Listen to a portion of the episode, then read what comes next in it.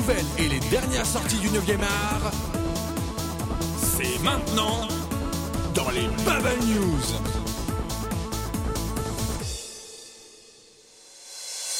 Bonsoir à tous chers auditeurs et bienvenue dans les Bubble News, votre pastille hebdomadaire consacrée à l'actualité de la bande dessinée de tous les horizons, qu'elle soit européenne, qu'elle soit asiatique, qu'elle soit américaine. Vous connaissez la, la formule, vous connaissez l'équipe aussi, que ce soir je suis accompagné de Papial pour les mangas. Bonsoir Papy.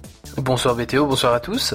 Et de Merton pour les bandes dessinées européennes franco-belges. Hello hello Voilà, voilà. Et donc, nous sommes le 1er décembre. Et donc, en guise de chocolat de l'avant, vous aurez les Bubble News. Oh, chouette. Et on commence par une actualité très chaude en ce moment, puisqu'il s'agit du Festival de la BD d'Angoulême. Côté manga, qu'est-ce que tu peux nous dire, Papy? Alors, du côté du manga, je peux vous dé- déjà vous donner euh, les mangas qui ont été sélectionnés officiellement, qui font partie euh, de, plusieurs sélections, que ce soit la, sé- la sélection officielle qui contient euh, le tome 1 de I Am a Hero de chez Kana, ou Soil 10 de chez Ankama, ou le tome 4 de Termae Romae par exemple.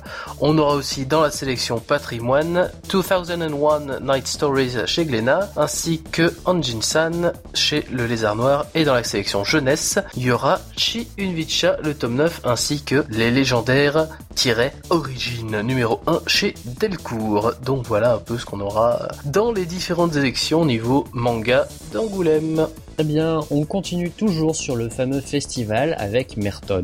Exactement, bah en fait euh, on peut en parler maintenant vu qu'il y avait euh, bah, la conférence de presse cette semaine pour euh, annoncer un peu euh, ce qui va se passer pendant le festival. Alors moi je vais pas revenir sur toutes les BD franco-belges hein, qui sont sélectionnées, il y en a beaucoup même si cette année ils ont fait quand même un petit effort euh, parce qu'il y a plus qu'une cinquantaine de BD sélectionnées alors que l'an dernier c'était euh, 90, ils ont quand même pas mal resserré. Alors ils ont aussi euh, dévoilé l'affiche euh, qui a été créée donc par le, président euh, Jean-Claude Denis. Alors euh, bah, vous pouvez la, aller la voir sur euh, Google Images, tout ça. Vous verrez c'est très old school, mais euh, truc très sympa, c'est qu'il y a une grande lune et à l'intérieur de cette lune, il a mis les portraits des 39 autres présidents euh, du festival et ça c'est quand même un super beau clin d'œil. À noter aussi, il y aura une très grande exposition sur Uderzo. Alors bon, je vais pas présenter Uderzo, je vais pas vous faire cet affront, euh, mais moi j'ai assez hâte de voir euh, ce que ça va donner. Voilà, je dirais pour les grandes lignes de ce festival euh, qui sera donc bah, fin janvier, début février, du 31 janvier au 3 février cette année.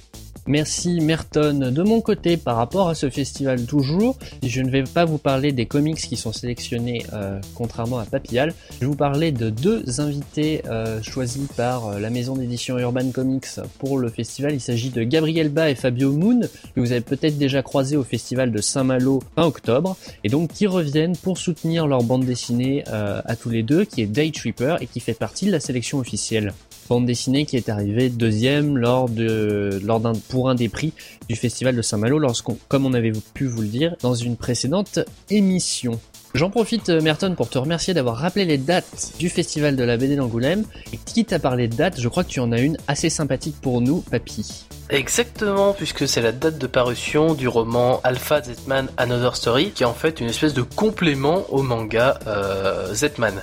Donc c'est écrit par le, même scénariste, et ça sortira donc chez nous en France le 10 avril 2013.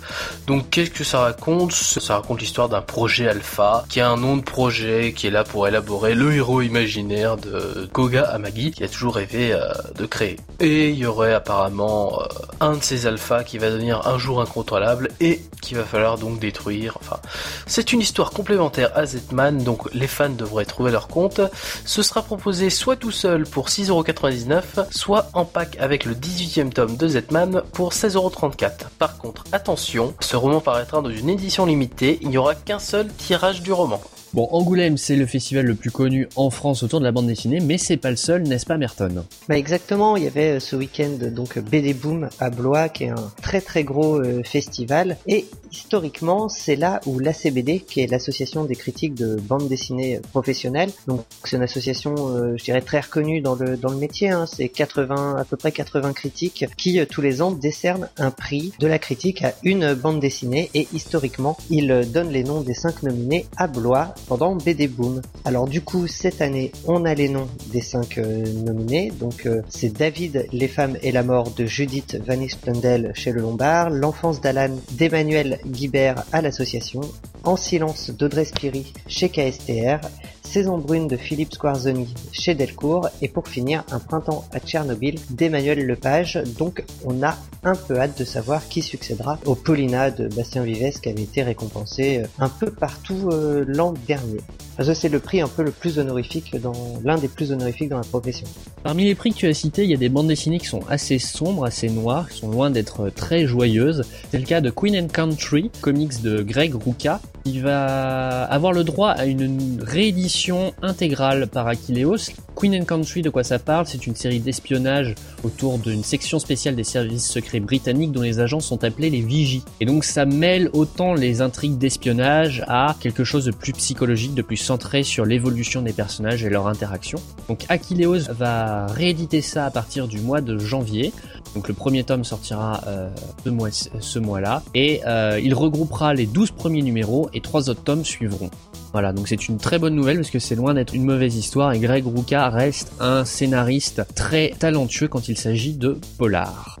Maintenant, c'est l'heure de passer aux sorties de la semaine et je laisse la parole à Papy pour ça. Alors, dans les sorties de la semaine, on va déjà faire un petit tour en enfer, avec pour commencer le tome 3 de Defense Devil, de Yang Kyung-il au dessin et Young In-wan au euh, scénario.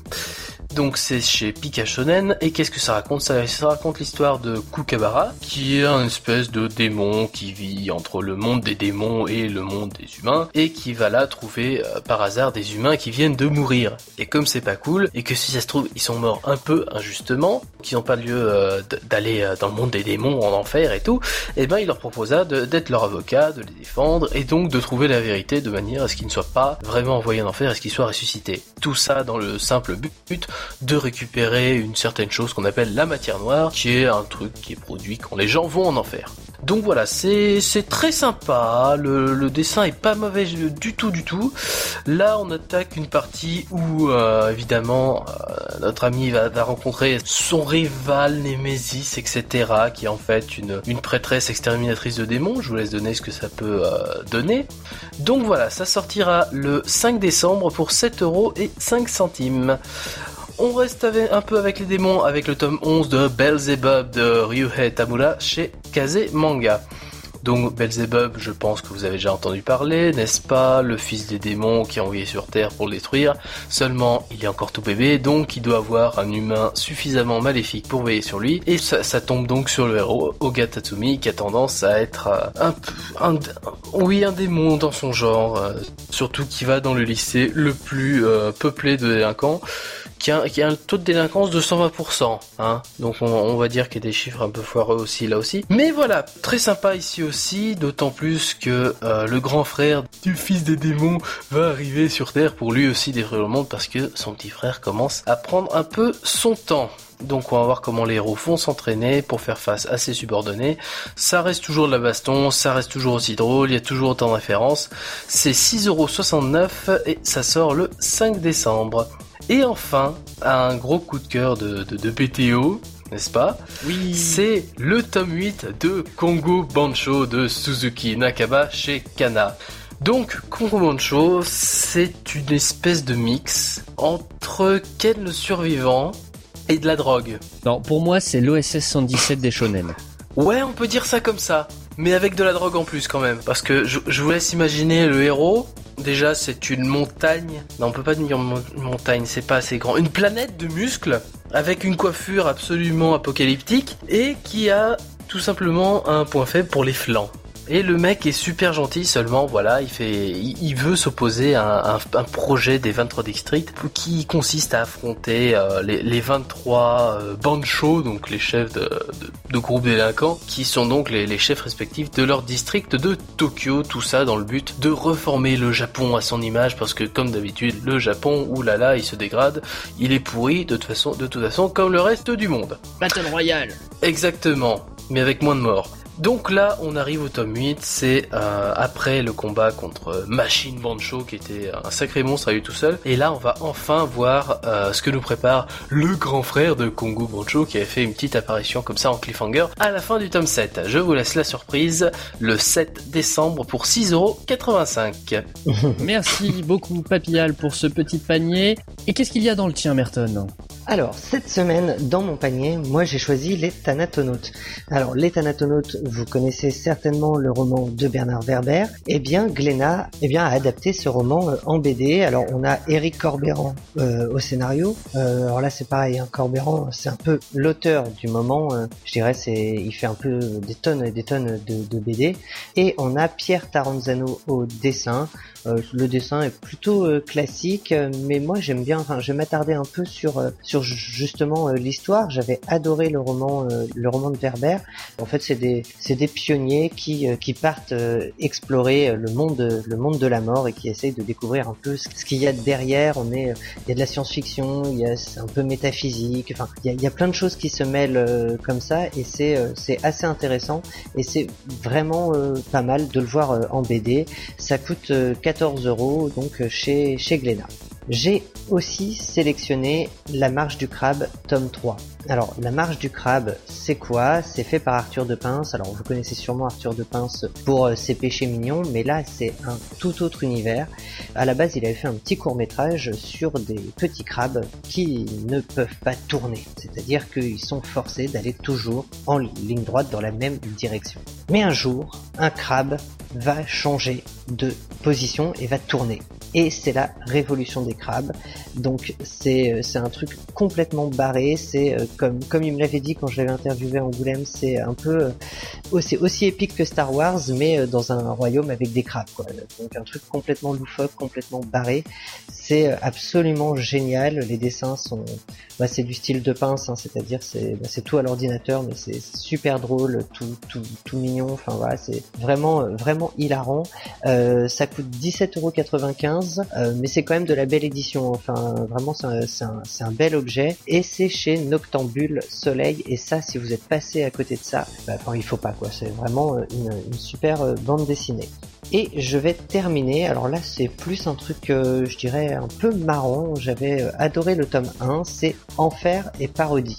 Alors pourquoi j'ai choisi ça? Parce que euh, c'est complètement barré, c'est alors c'est de la BD, je dirais, de base, hein, 48 pages, c'est de la planche à gag, tout, toute bête, c'est la BD cadeau un peu par excellence. En général, j'aime pas trop ce genre de BD euh, juste avec une planche un gag. je suis pas, suis pas fan de ce genre-là. Mais celle-là, en fait, nous emmène dans, des univers, en fait, plein de références pop culture. Euh, t'as quelques références geek, quelques références un peu barrées. en gros, on voit, euh, bah, ça va des, des Simpsons à Bip Bip et Coyote. Enfin, vraiment, ça passe par plein de références pop culture dans des situations complètement stupides. Et c'est très bien amené. Enfin, voilà, c'est très fin et beaucoup d'humour. C'est très sympa. Le, le scénariste donc est Johan Morin, on voit qu'il s'est fait chier sur ses gags, c'est vraiment, c'est vraiment super drôle et super bien trouvé.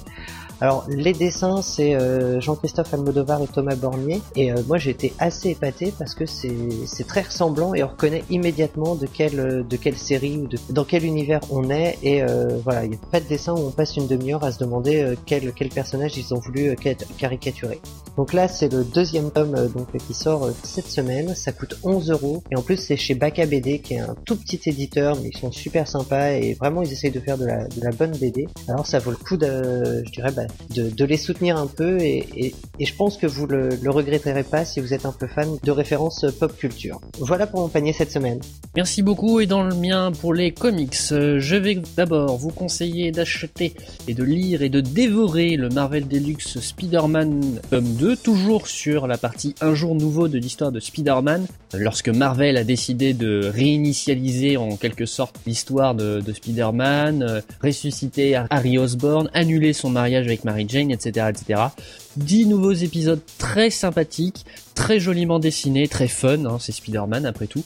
C'est quand même un des super-héros les plus euh, drôles qui soit, en tout cas quand il est bien écrit. Et c'est le cas dans ce recueil qui vous coûtera 28,40€ avec entre autres au scénario Bob Gale, Mark Guggenheim et Barry Kitson et d'autres, euh, enfin il y a plein de beaux mondes en tout cas. Je continue avec une sortie chez Urban Comics. La sortie de la semaine prochaine, c'est Batman Noël par Liber Mejo tout seul, à la fois au scénario et au dessin. Donc, il n'est pas avec son compère Brian Azzarello. Il nous livre une traque de Batman contre un des malfrats à la solde du Joker. Cette course-poursuite va l'amener à rencontrer trois visions du passé, du présent et de l'avenir. Et donc, il va s'interroger un petit peu sur sa mission, sur sa croisade contre le Grimm, etc.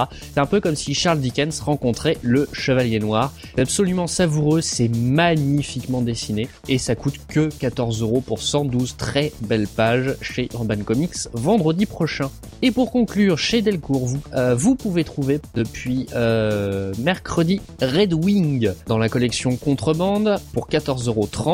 Il s'agit d'une histoire mêlant à la fois l'aviation et les voyages dans le temps sur un scénario de Jonathan Hickman et des dessins de Nick Pitara. Si vous avez apprécié Jonathan Hickman sur ces quatre fantastiques, je ne peux que vous conseiller cette histoire qui reprend un petit peu ces thématiques et ces scénarios euh, très bien agencés mais assez complexes quand on ne fait pas bien attention donc à lire très précautionneusement.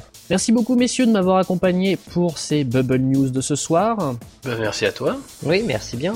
Tout de suite, évidemment, comme d'habitude, après les Bubble News, vous aurez Rétrosphère par l'équipe de Bardil, suivi de The Gamebox par l'équipe de Radio 01. Et ce soir, il n'y a pas d'autre émission. Il n'y aura que la Synops Happy Hour. Mais la semaine prochaine, vendredi, vous retrouverez que le Grand Geek me croque, suivi du Boudoir Gambetta, toujours par l'équipe de Radio01.net. Et samedi, après la Synops Happy Hour, il y aura un nouveau duel. Un duel dont les, les, candidats seront révélés ce soir après la fin des inscriptions. Suspense, suspense.